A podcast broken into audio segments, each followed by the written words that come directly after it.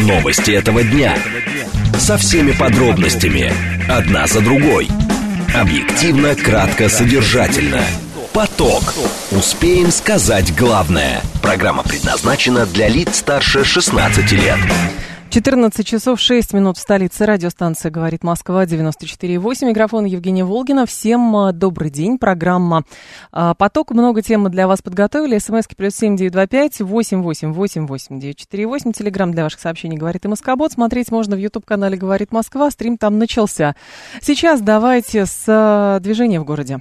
В движении. Движение в городе у нас а, какое сейчас по Яндексу? Мы посмотрим, сколько он нам рисует. 4 балла всего лишь рисует Яндекс. А, ну, на МКАД, наверное, самое сложная сейчас обстановка. Будьте внимательны. На западе между Минским и Новорижским шоссе будьте внимательны. Там пробка внутренняя страна. Само Новорижское шоссе довольно сложно пересекает э, Московскую кольцевую. Как раз э, если с, по направлению э, в центр смотреть еще а, подъезд к Ленинградскому шоссе по внешней стороне тормозит. И на юге традиционные затруднения, на юго-востоке. А, по третьему транспортному кольцу юго-восток на Волгоградке а, туго в районе Волгоградки и проспекта Андропова и на севере тоже. Садовое кольцо перманентно туго, особенно серьезные затруднения наблюдаются в районе Курского вокзала, потому что там дорожно-транспортное происшествие на пересечении с а, Садового кольца с набережной. И а, прямо на пересечении с улицы 905 года тоже пробка. Слушать. Думать. Знать. Говорит Москва. 94 и 8 FM. Эм. Поток. Новости этого дня. МИД КНР на фоне разрушения Каховской ГЭС призвал соблюдать гуманитарное право. Посланник Папы Римского по регулированию на Украине кардинал Матео Дзуппи получил согласие Кремля на визит в Москву. ЦИК предложил провести дистанционное электронное голосование в 24 регионах, и депутаты и общественники обратились э, в Генпрокуратуру с просьбой а, ужесточить контроль над производством слабоалкогольных напитков. Это после этой трагедии, связанной с употреблением некачественного суррогатного сидра. Искандер Хисамов, главный редактор Украины.ру, наш умный парень сегодня. Поток. Успеем сказать главное – Итак, МИД КНР на фоне разрушения Каховской ГЭС призвал соблюдать гуманитарное право. В Пекине считают необходимым обеспечить безопасность мирных граждан и объектов инфраструктуры в, зо... инфраструктуры в зоне ЧС. Китай призывает все стороны конфликта соблюдать нормы международного права, заявил на брифинге официальный представитель МИДа Ван Вэньбинь. 6 июня на Каховской ГЭС э, после украинского ракетного удара разрушились задвижки, после чего начался неконтролируемый сброс воды на реке Днепр. По словам главы Минобороны России Сергея Шойгу, киевский режим разрушил станцию для того, чтобы перебросить свои войска в район наступательных действий. Но в данном случае интересует вопрос именно того, как работает международное гуманитарное право в нынешних условиях, потому что Организация Объединенных Наций также заявляла о том, что готова направить помощь а, пострадавшим а, регионам от этого наводнения. Анатолий Капустин с нами, президент Российской ассоциации международного права и вице-президент Международного союза юристов, доктор юридических наук и профессор. Анатолий Яковлевич, здравствуйте. Добрый день. Скажите, пожалуйста, вот в условиях конфликта и в условиях того, что происходит такая э, катастрофа, как работают протоколы международного гуманитарного права? Ну, э, протокол международного гуманитарного права в данном случае имеется в виду первый протокол, дополнительный протокол к Женевским конвенциям 49 года, э, вот он был принят э, в 75 году, э, протокол, понимаете, устанавливает запрет на вот, причинение ущерба установкам и объектам, которые содержат опасные силы, к которым относятся вот дамбы, плотины, атомные электростанции. Вот. Но э, никаких специальных механизмов по обеспечению вот этих норм, установленных в протоколе, не предусматривается. Как и большинство норм международного гуманитарного права, да и международного права, можно сказать, в целом, за некоторым исключением, э, нормы его должны обеспечиваться добро, э, добровольным э, э, соблюдением сторон, участвующих в конфликте. Если стороны нарушают эти нормы и наступают последствия, которые там предусматриваются, ну, э, причине, причиняющие ущерб населению или там, иные, э, э, иные виды ущерба, то в этом случае э, стороны могут либо обращаться э, к процедурам э, урегулирования, либо угу. так сказать, требовать возмещения ущерба тоже посредством всевозможных э, международных процедур урегулировать. Вот. Если это тяжелые э, последствия, то возможно, так сказать, привлечение лиц виновных в организации подобного рода э, атак и нападений вот э, к уголовной ответственности в рамках либо национального законодательства, если национальное законодательство не применять, то могут быть э, использованы и международные средства, там, международные расследовательские комиссии, трибуналы и так далее. Угу. Но, Анатолий Яковлевич, а в данный момент, когда Организация Объединенных Наций говорит, что она тоже готова оказать помощь, а вопрос, а, кого организация может направить, а, с чье согласие для этого требуется и реально что могут сделать? Вы имеете в виду Организацию Объединенных Наций? Да, да, да, да, да, конечно. Ну, Организация Объединенных Наций – это организация э, универсального характера по, меж, э, по поддержанию международного мира и безопасности. Как мы знаем, совещание в Совете Безопасности, точнее, обсуждение этого вопроса закончилось э, обвинениями сторон, э, и э, друг друга обвиняют, так сказать, в совершении тяжкого преступления по гуманитарному праву и так далее. Но для того, чтобы эти обвинения э, подтвердились, конечно же, если Совет Безопасности сочтет это нужным, э, там это процедурное решение, так сказать, там решение будет в упрощенном порядке приниматься, но тем не менее оно должно быть принято.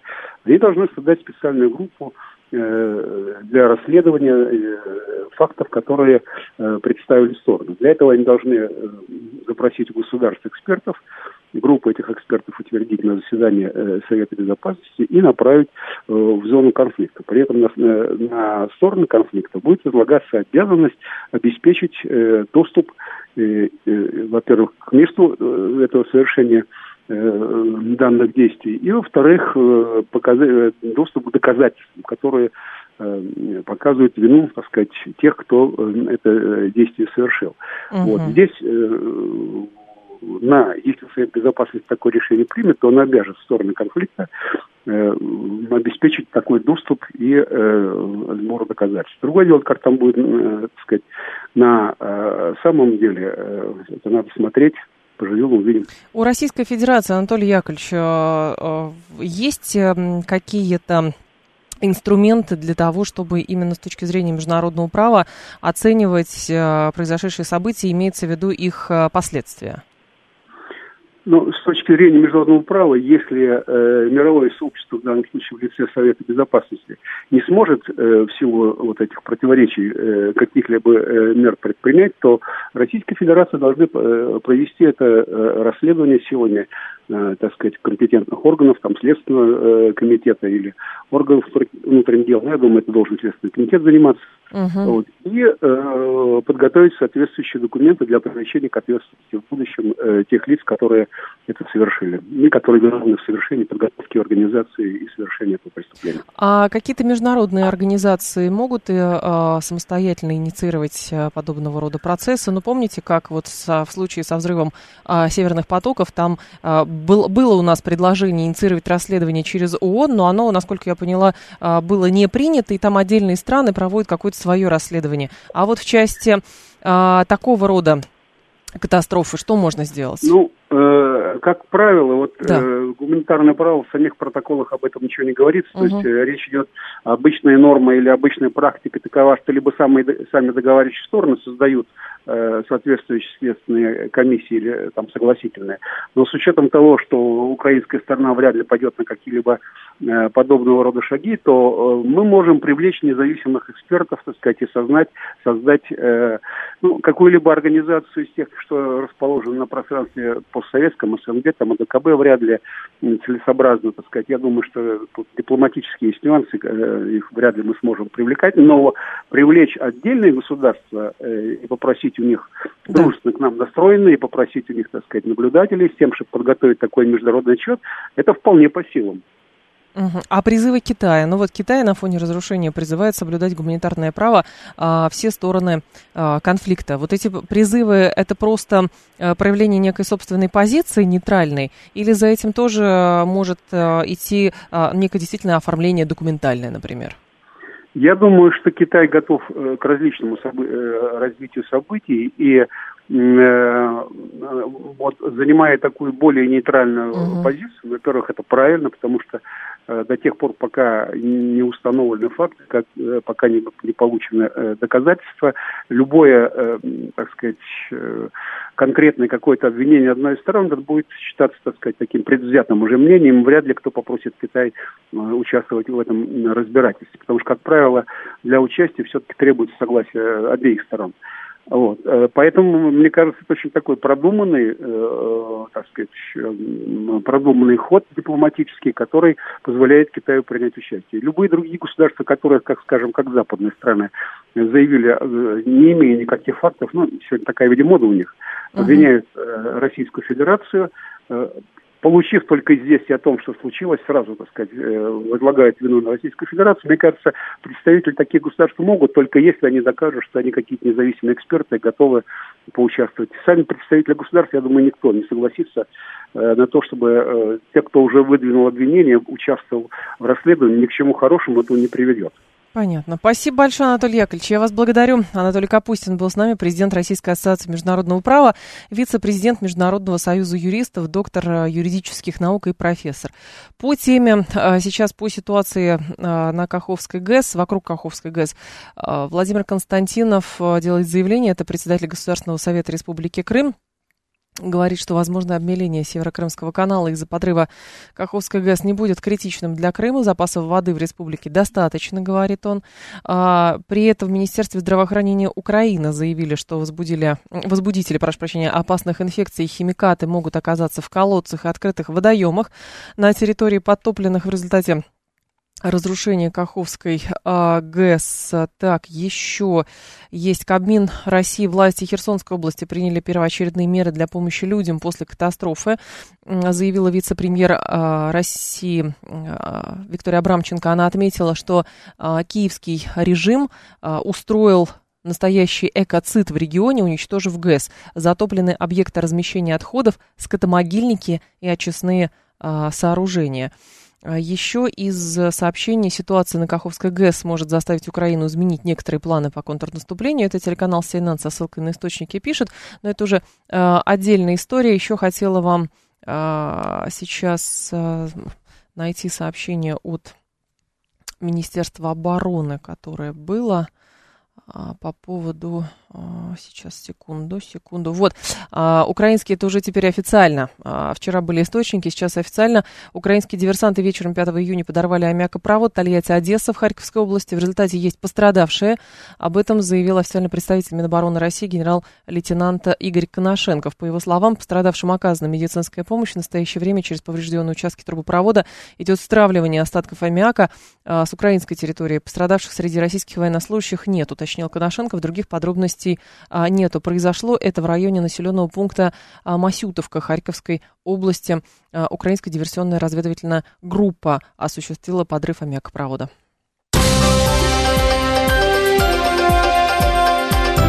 Внимание! Говорит Москва. 94 и 8 FM. Эм.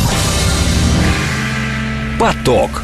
Успеем сказать главное – посланник Папы Римского по регулированию на Украине кардинал Матео Дзуппи получил согласие Кремля на визит в Москву, заявила а, глава конференции католических епископов России архиепископ Пауло Петце.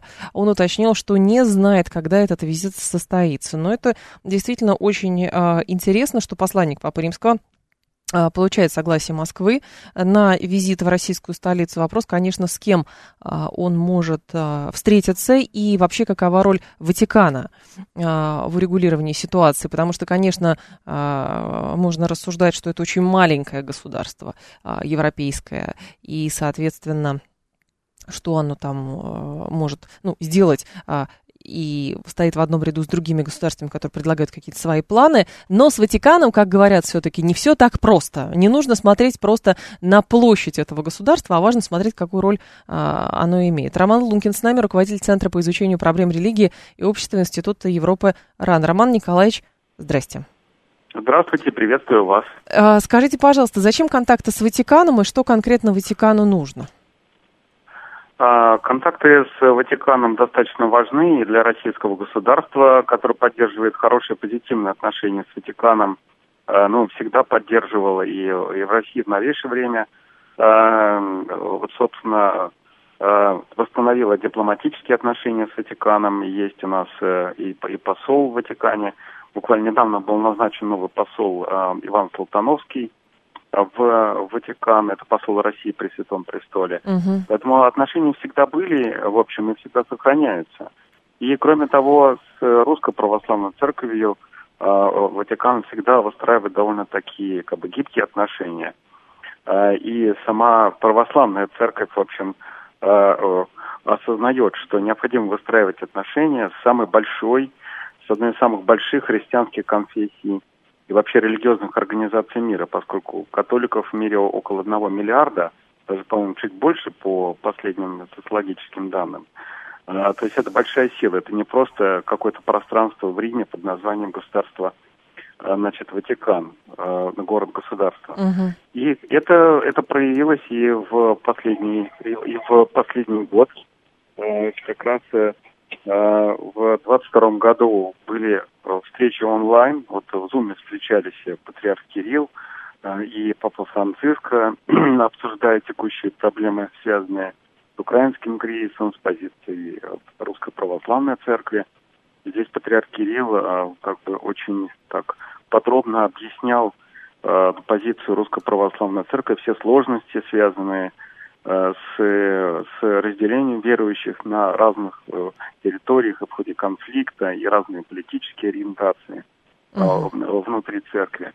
Поэтому э, этот диалог очень важен, потому что Ватикан э, вообще-то это единственная такая вот общественно-политическая сила в Европе, которая сохраняет хоть какой-то здравый рассудок в этой ситуации. А на кого он может влиять? А, ну, то есть понятно, что есть э, а, мейнстримное мнение а, в Европе, а есть мнение, ну, как бы второго эшелона, который несколько отличается от мейнстрима. Но вопрос, насколько этот второй эшелон действительно способен влиять на принятие решений?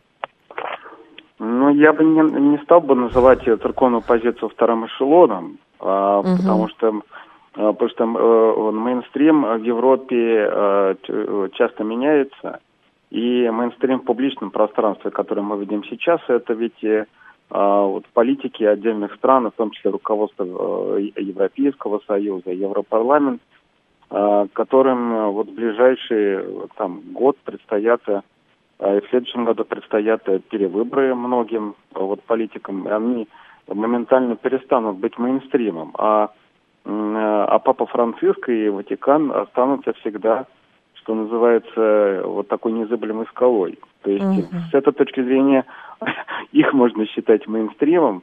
И, конечно, у церкви нет э, вот такого прямого политического влияния, но есть э, косвенное политическое влияние, которое действует иногда как бы намного дольше в стратегическом плане. Поэтому позиция Папы Франциска, она, конечно, сейчас раздражает и Киев, и самого Зеленского, и многих э, западных политиков, которые стараются на эту позицию не обращать внимания. Ну, в частности, Папа Франциск заявлял о том, что страны Запада устраивают гонку вооружений, пытаются как-то прекратить военные действия э, и тушить пожар самим огнем, заливать это все бензином вот, э, как бы поставляя и, и наращивая поставки вооружений. И, конечно, яростную такую реакцию в Киеве uh-huh. в отношении Ватикана. Кроме того, вот на Пасху э, папа Франциск специально вот пригласил на, на, на крестный ход вокруг Колизея э, украинскую женщину, что вызвало вообще э, страшную критику со стороны посла Украины в угу. Ватикане. И из, из офиса Зеленского тоже понесли критики, что как вы могли русского пригласить и, и так далее, что ну, вообще противоречит всякой, значит, христианской этике. И, а, тут, э, несмотря на Ой, Роман Николаевич, зафиксируйтесь, пожалуйста, О, звук залипает, зафиксируйтесь, пожалуйста. Да-да-да. Да. Угу. И несмотря на а, на Ватикан, я думаю, что на Папу Франциска так. Э, все равно а, э, давление раздражает. Он не любит, когда на него давят. Понятно. Спасибо большое, Роман Николаевич. Да, я вас благодарю. У нас, к сожалению, какие-то дикие проблемы со связью. Роман Лункин был с нами, руководитель Центра по изучению проблем религии и общества Института Европы-Иран. То есть у Ватикана э, есть определенные сильные стороны в своих позициях. Другое дело, о чем писала э, европейская пресса, в частности, этот пресс, э, буквально дней 10 назад, наверное, э, писал, что Значит, посланник Папы Франциска а, на Украине, кардинал Матео а, Зуппи, а, значит, а, призвал к созданию культуры мира, а, значит, а, осудил а, боевые действия а, на Украине. Значит, его характеризует западная пресса как ветеран инициатив католической церкви по мирному посредничеству. И, соответственно, как пишут, он получил от Франциска задание помочь э, ослабить напряженность в конфликте а, на Украине. Говорит, что христиане призваны быть миротворцами, а, боевые действия затрагивают всех, но никаких дополнительных подробностей тогда обнародовано не было. Это, опять же, Associated Press о чем пишет. Ватикан при этом отмечает, что а, все еще и изучаются положения вещей, изучаются позиции сторон. При этом Интересно, что вот этот э, человек, Матео Зуппи, э, он выступал посредником при заключении мирных соглашений, положивших конец, например, э, боевым действиям в Гватемале и Мозамбике, а помогал вести переговоры о прекращении огня в Бурунде. И, соответственно, он критиковал последовательно опять же, это так пишет иностранная пресса, дипломатический некий нейтралитет Ватикана, нежелание Франциска, например, публично выступать по поводу того, что происходит на а, Украине, но при этом предполагал, что Франциск не был нейтрален требуя мира. Вот тоже интересно. То есть он назначен, а, более того, персона любопытная, потому что участвовал в а, урегулировании африканских каких-то конфликтов. Теперь его назначают посланником по вопросу урегулирования на Украине. Как пишет пресса, 5-6 а, числа он был в Киеве и в ближайшее время, ну, по крайней мере, как а, пишут, получил согласие Москвы, чтобы приехать в Москву. Но вопрос, о чем разговаривать. То есть какого рода все-таки эти инициативы и как их трактовать. 7373948, а, телефон прямого эфира 7373948 по коду 8495. Можно ли через Ватикан организовать параллельный импорт ввел санкции против нас 165-й. Говорит, какой параллельный импорт через Ватикан вы собираетесь организовывать, я не очень понимаю.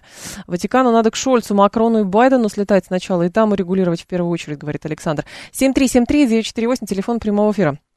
Подобного рода инициатива. Смотрите, как только что-то происходит, сразу же говорят, а вот есть мирная инициатива.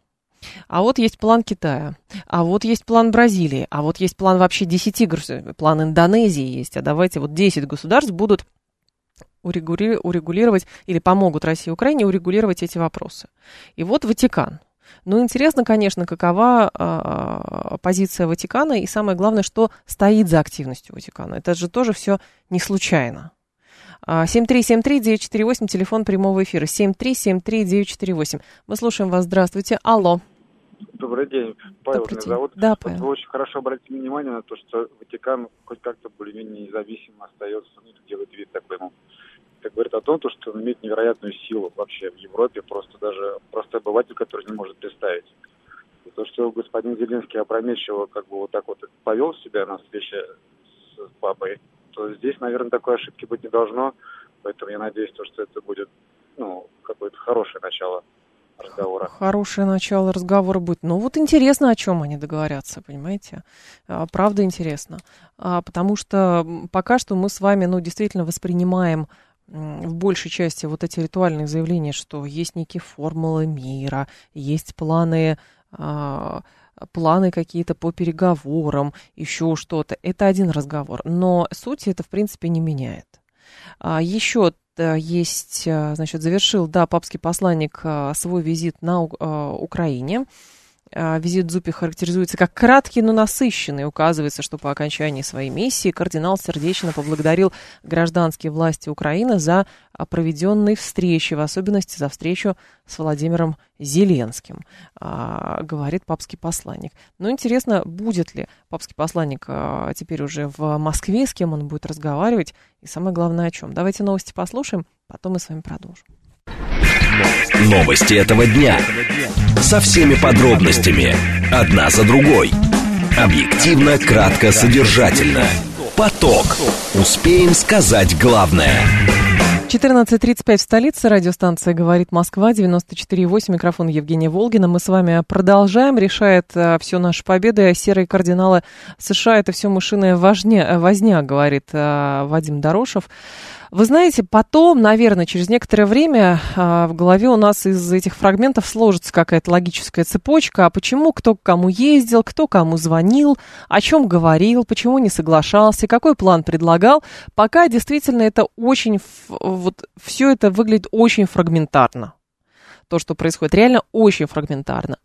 И поэтому э, говорить о том, а решает ли что-то Ватикан, я не знаю. А, просто интересно, почему вдруг а, Ватикан с этим выступает. Также точно интересно, почему, например, там Бразилия начала выступать, да, но важно смотреть, опять же, на все это не с точки зрения того, что есть страны, которые хотят помочь России. Нет, прежде всего, есть страны, которые заинтересованы отстаивать собственные интересы. Вот в чем дело. Важно так понимать. Вот. Хорошо, конечно, если бы там те же самые страны УДКБ а, стройным, стройными рядами пошли бы, да, мы там вместе с Россией санкции поддерживать не будем, еще там чем помочь и так далее. Все это будет. Но, к сожалению, видите, к сожалению, это не так. А, к сожалению, когда, ну, в, в общем, у Российской Федерации вроде бы сил достаточно, и помощи она ни от кого не просит, но чисто психологически и информационно это было бы хорошо. Но по каким-то причинам этого не происходит. Ну, ладно, не происходит. Но по каким-то причинам происходят визиты представителей э, Папы Римского, а потом а, представителей Китая, например, там же тоже есть целый спецпосланник по регулированию, который у нас был а, послом, например китайским послом в Российской Федерации, просто потому что он регион хорошо знает. Значит, там тоже думают, как бы хорошо, какой бы план кому предложить. Вот. Но мы понимаем, что если речь идет о неком компромиссе, на этот компромисс обе стороны должны пойти.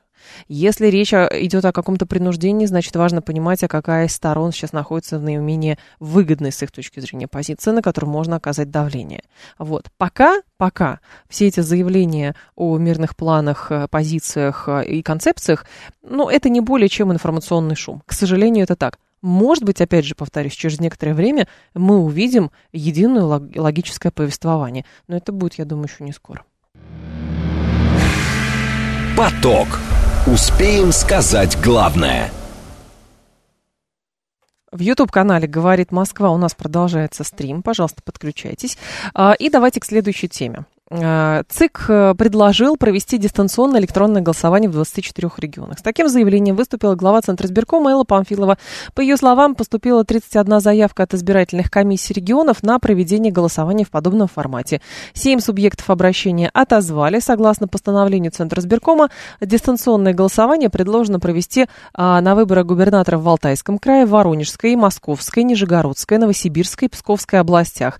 На дополнительных выборах депутатов Госдумы в Крыму, Липецкой области. Также предлагается проводить ДЭК в Архангельской области, Владимирской и ряде других. А, Виктор Потуремский с нами, директор по политическому анализу Института социального маркетинга. Виктор Александрович, здравствуйте. Добрый день. Скажите, пожалуйста, насколько системе электронного голосования э, доверяет э, электорат?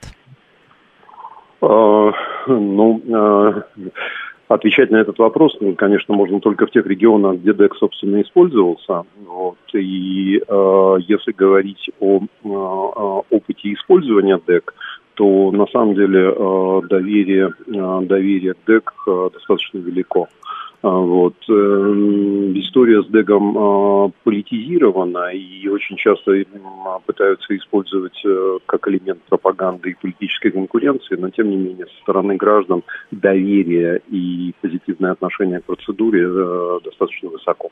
Угу. А насколько у нас развита социальная инфраструктура, чтобы действительно внедрять уже в 24 регионах? Насколько я понимаю, но все-таки это много.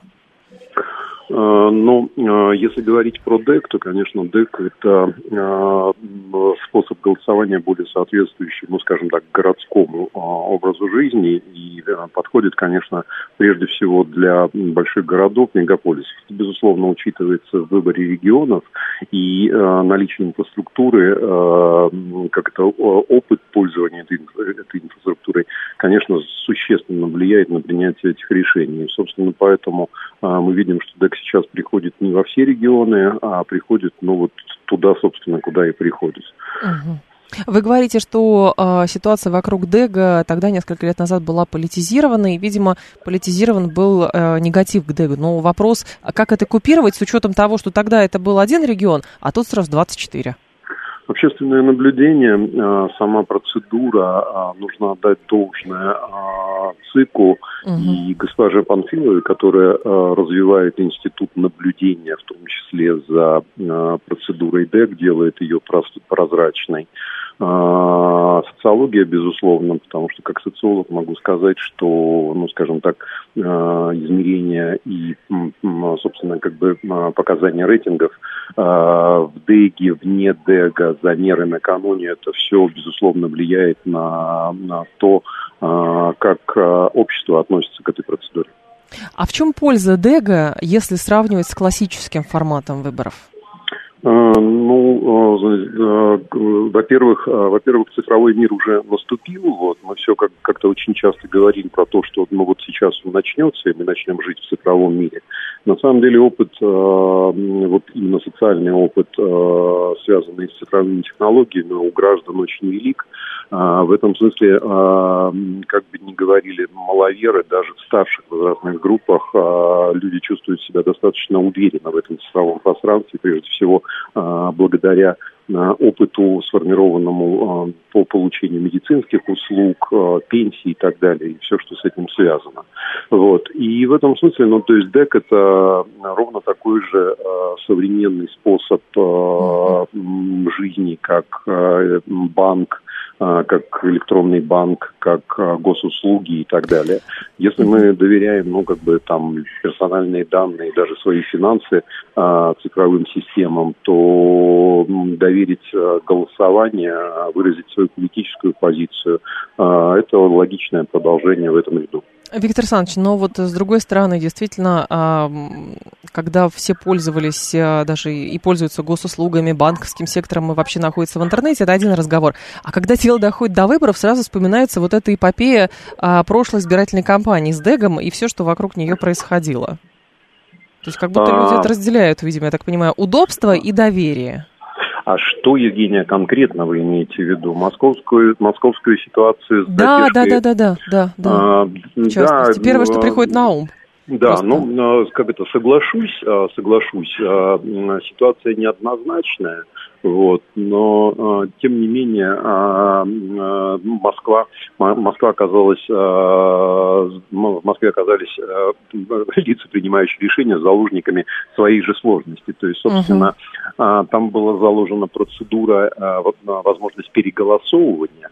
Вот, да. и это, и, да, и, собственно, это послужило причиной того, что а, причиной того, что произошло во многом. Ну и плюс а, то, что Москве пришло, то, что Москва делала на протяжении этого и прошлого года, а, прошлого и позапрошлого, простите, это формирование и синхронизация бумажных и электронных баз избирателей. Вот, вся эта работа, конечно, ну, это вот опыт. Но э, еще раз хочу сказать, то есть э, граждане разделяют э, вот подход э, провозглашенный Панфиловой. Э, удобство, удобство э, э, и э, возможность э, воспользоваться прежде всего. Гражданам удобно, люди доверяют ДЭГу. Э, я как социолог могу сказать, что мы наблюдали очень интересные эффекты. Э, там, например, когда а, первый опыт использования Дега, а, и, собственно, появляется реклама а, в Москве, но она, сигнал, информационный сигнал оказывается за пределами области. Мы очень часто сталкивались с тем, что а почему у нас этого нет? Мы тоже так хотим, мы тоже умеем этим uh пользоваться, uh мы тоже хотим голосовать электронно. А как ДЭК э, коррелируется с возможностью наблюдения за выборами? А, значит, обще, общественные советы, а, блокчейн, то есть сама, сама технология а, включения наблюдателей от партии ровно так же. То есть во многом это тот, тот опыт, который используется и в реальных наблюдательных практиках. Понятно. Спасибо большое, Виктор Александрович. Я вас благодарю. Виктор Потуремский был с нами, директор по политическому анализу Института социального маркетинга. 7373948, телефон прямого эфира. 7373948. Слушатели говорят, а в каких регионах это будет все-таки? А, ну, я перечислила тут, э, значит, Алтайский край, Воронежская, Московская, Нижегородская, Новосибирская, Псковская, а, Крым-Липецкая область, э, что еще? Архангельская, Владимирская, Ярославская, Курская, Белгородская, Калининградская, Тульская, Свердловская, Челябинская, Ненецкий округ, Пермский, Камчатский края, а также Карелия. Вот где а, ЦИК предлагает провести дистанционное электронное голосование. Аж в 24 регионах. 7373948, телефон прямого эфира. А, так, открытое голосование, единственный повод доверия в таком случае. Слушайте, это вообще не повод. Послушайте, это все равно не повод. Открыто. Даже кто-то, если открыто руки будет тянуть за того или иного, все равно найдется те, кто, а это неправда, а тебя шантажировали, а тебя подкупили, а ты знаком вот с этим, а твоя жена, значит, сестра брата какого-то там еще. Понимаете, а, доверие, ну, это вот немножечко из другой области. Кто-то говорит, сейчас а, было это сообщение, более развитые страны, вот в чате в YouTube я читаю, более развитые страны отказались от Дега. Куда-то вы проталкиваете эти антинародные законы. А вам мало пенсионной реформы? А, так, здравоохранение по всем фронтам провал. Врете все. Вот, Серега, Серега все, все врут, везде врут. А про какие страны, простите, которые отказались от Дега-то вы говорите? Про какие? А, наверное, про ту, ту страну, которая по почте голосование организует, правда? По почте организует. Есть такая большая страна, которая очень хочет, чтобы демократия во всем мире была по их формату. При этом э, иностранных наблюдателей на свои выборы, например, не э, приглашает вообще никак. И вот голосование по почте организует. Вот. И можно там даже как-то, даже, по-моему, и гражданство особенно не важно. важно, что было на территории этой страны. Ну, что-то подобное. Вот, тоже. А так, конечно, отказываются, да. Ну, потому что это какой ДЭК? Это же русский православный ДЭК. А русский православный ДЭК, это вот не... Он без молекул свободы, правда? А там в, в, в блокчейн не входят молекулы свободы и, и демократии. Правда, наверное, такая логика у вас? Не понимаю. В области, кажется, тоже теперь будет электронное голосование. В прошлый раз дуру проголосовал, ходил, бродил, прикидывался... На... Кто прикидывался нормально? Нет, послушайте, если не выигрывает тот, за кого вы проголосовали, это не значит автоматически, что, соответственно, вас обманули. Значит, за него проголосовало меньше людей. Вот в чем дело. А, понимаете, ну и действительно, а, если проголосовал тот, выиграл тот, за кого вы проголосовали, ну тогда, правда, ну, значит, за него много проголосовало.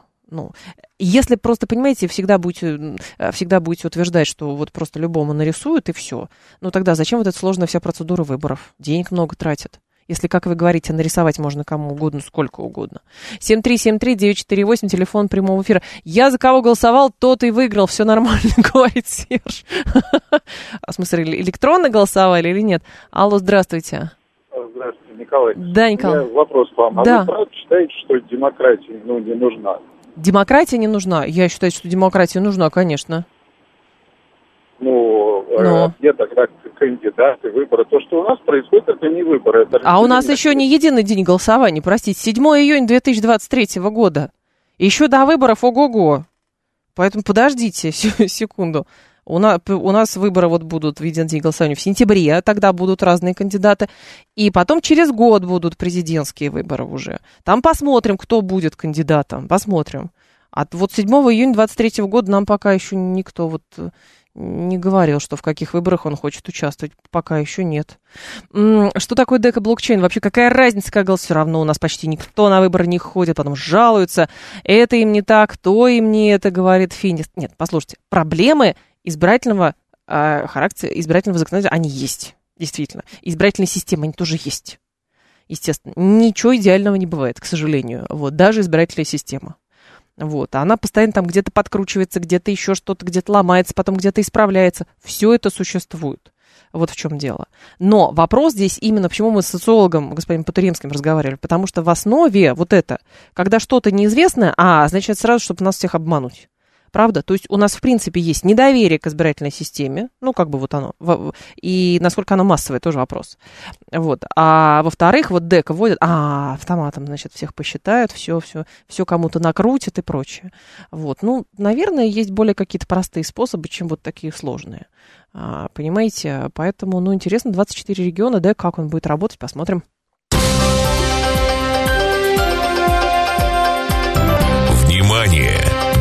Говорит Москва. 94 и 8 FM. эм. Поток. Успеем сказать главное – Депутаты и общественники обратились в Генпрокуратуру с просьбой ужесточить контроль над производством слабоалкогольных напитков после трагических инцидентов с гибелью граждан после употребления сидра. Согласно проведенному исследованию, не менее 71% компаний, производящих пиво и пивную продукцию для российского рынка, осуществляют деятельность с нарушением обязательных требований, включая недостоверное декларирование объемов производств, ненадлежащее качество одного из крупнейших отечественных производителей а, сидра за последние 6 месяцев. Значит, было зафиксировано 6 нарушений, половина из которых связана с оборотом алкогольной продукции с истекшими сроками годности, другая половина с неучтенными объемами производства алкогольной продукции. Павел Шапкин с нами, руководитель э, Центра разработки национальной алкогольной политики. Павел Сергеевич, здравствуйте. Здравствуйте. Павел Сергеевич, вы знаете, честно говоря, у меня складывается впечатление, что сейчас э, участники рынка во многом будут использовать эту э, трагическую историю с отравлением смертельным людей просто для того, чтобы сводить счеты с конкурентами. Потому что, ну, кажется, вот какой контроль уже еще, еще нужен? Его же и так много. Ну, немного совершенно. То есть Нет? у нас э, до сих пор не лицензируется производство пива, пивных напитков, сидра, пуаре, медовухи. То есть не нужно специальное разрешение, чтобы производить. Просто где хотите, там берете и производите. Только 1 сентября появится реестр вот таких производителей. Мгм. А, а розничные продажи тоже не лицензируются. И даже речи об этом не ведется. То есть, чтобы когда-то ввести лицензию на розничные продажи. То есть можно открыть где угодно, торговать чем попало. Подождите, но е- через ЕГАИС пиво не проходит разве с сидром? Нет, конечно, не, Не проходит. проходит. Мгм. Да, то есть это они для себя пробили такое исключение пивовары. И вот э, к чему это приводит, мы уже знаем. Но в данном случае, с вашей точки зрения, какой контроль нужен? И э, здесь же интересен момент, что э, долгое время ничего подобного не происходило. А тут э, крупный производитель, который производил не только для всей России, но еще и даже в соседние государства. Вот в чем дело. И каким-то образом все-таки была, видимо, какая-то сертификация или что, или, или что, как? Ну, знаете, его, например, привлекали к ответственности этого Гасанова. Э, В прошлом году оштрафовали на 10 тысяч рублей его и, и подельника. Вот, собственно, вся ответственность, которую он понес за вот, производство таких, значит, напитков, которые не являются продуктом естественного брожения, Мгм. а в них добавляется спирт, естественно, левый, потому что не предусмотрено, а, в общем-то, использование спирта для производства вот таких вот напитков, которые выведены из-под системы лицензирования, из-под системы ЕГАИС, э, и выведены из-под маркировки, только вот сейчас маркировка еще собирается ввести на эти напитки. Поэтому у нас, э, в общем, такая вольница, она и приводит к тому, что рынок совершенно неконтролируемый, никто не знает, э, кто из чего изготавливает вот эти псевдопивные напитки. Вот мы сейчас можем зайти в любой магазин и увидеть там полуторалитровую баклажку с пивным Мгм. напитком с названием джин-тоник. Так. Понятно, что это как бы никакой не продукт естественного брожения, потому что из ячменя нельзя выбрать джин-тоник. Тем не менее, это свободно продается без лицензии, без разрешения, без маркировки. И как бы э, что туда добавлено, какой спирт? Это вопрос как бы такой лотереи. Причем лотерея похожа на русскую рулетку. Ну, просто Что интересно, что... метанола. Да, метанола, да, пожалуйста. Касается метанола, он по цвету, вкусу, запаху и даже состоянию опьянения первое время он совершенно идентичен этиловому спирту, но только последствия совершенно разные. Э, в, организме метанол превращается в формальдегид и яд страшнейший для организма. И, в общем-то, смертельная доза 30 грамм. То есть, когда человек чувствует первые симптомы, вот эта смертельная доза, она уже пройдена несколько раз. Есть, мгм. Как правило, человека после того, как он почувствует симптомы, уже отвечать невозможно. А, если он, конечно, потребляет смеси, эти напитки, то есть с другими, то здесь у него есть шанс выжить, потому что обычный спирт является антидотом против метанола. Но э, вот этот оборот метанола, к сожалению, настолько плохо э, регулируется, что мы видим, например, как стоят вдоль дорог зимой люди и продают литровые баклажки с, э, со стеклоомывателем по 150 рублей. Это все метанол, и э, вот он находится в свободной продаже. И э, несмотря на то, что сейчас установили ответственность уголовную, здесь нужно вводить денатурацию метилового спирта срочным путем. Мы об этом говорим 20 лет. Полномочия у правительства есть. Для этого даже закон не нужно специально принимать. Есть uh-huh. денатурирующая добавка. Называется битрекс, которая применяется для этого во всем мире. И не только для денатурации спиртов, но и для того, чтобы дети ногти не грызли значит, сильно разбавленном виде, либо э, чтобы мыши не грызли провода. То есть вот такая вот штука должна быть в метаноле. Обязательно, чтобы его просто не путали бутлегеры с обычным спиртом. Но, Павел Сергеевич, другой момент. Я правильно понимаю, что то есть, теоретически механизм контроля за качеством существует, но мера ответственности, она либо не соразмерная, либо ее вообще нет? А, дело в том, что механизм за контролем производства сидра до сих пор не нормальный. Значит, То есть это все на совести самих производителей, вот по факту? Конечно. По факту. Конечно, по факту так и есть. Мало того, еще мораторий на проверки это не надо забывать. То есть это еще никто не контролирует, ни в ни, ни, нигде. А э, вот сейчас только собирается с 1 сентября ввести реестр их, учет вот этих производителей. Только с 1 сентября. До 1 сентября, пожалуйста, производите, где попало этот сидр. И продавайте, где попало, без разрешения. То есть это не является даже административным правонарушением. Но, Павел Сергеевич, интересно просто, это вопрос э, какого-то э, псевдоэффективного лоббизма или что это? Но ну, с учетом того, что как кошмарили всех производителей крепкого алкоголя и ввели эту систему ЕГАИС, хотя по факту получается, ну, в пересчете на литр, наверное, у нас довольно серьезное потребление слабоалкогольных напитков. Ну, 80% всего э, всей продаваемой алкогольной продукции это пиво, пивные напитки, сидр, флоре и так далее. Ну, конечно, больше всего пиво. И как раз пивные компании лоббировали поблажки. Uh-huh. И союзы там производителей пива, и ассоциации производителей пива, и ассоциации производителей сидра, и у нас еще есть опора России, которые все время ходят по всем этим заседаниям, говорят, не трогайте этих бедных производителей сидра. Ну вот, понимаете, вот это все поблажки, которые они пробили, вот они привели к этой трагедии. И я думаю, что если не будет никаких э, орг-выводов из этого сделано, никаких изменений, не будет введена демократия метанолом, мы будем каждый год продолжать получать по тысяче смертей в год от отравления метанолом. У нас это данные Роспотребнадзора.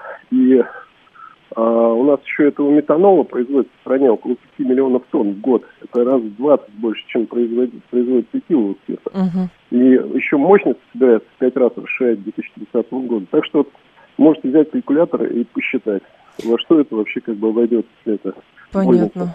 Спасибо большое, Павел Сергеевич. Я вас благодарю.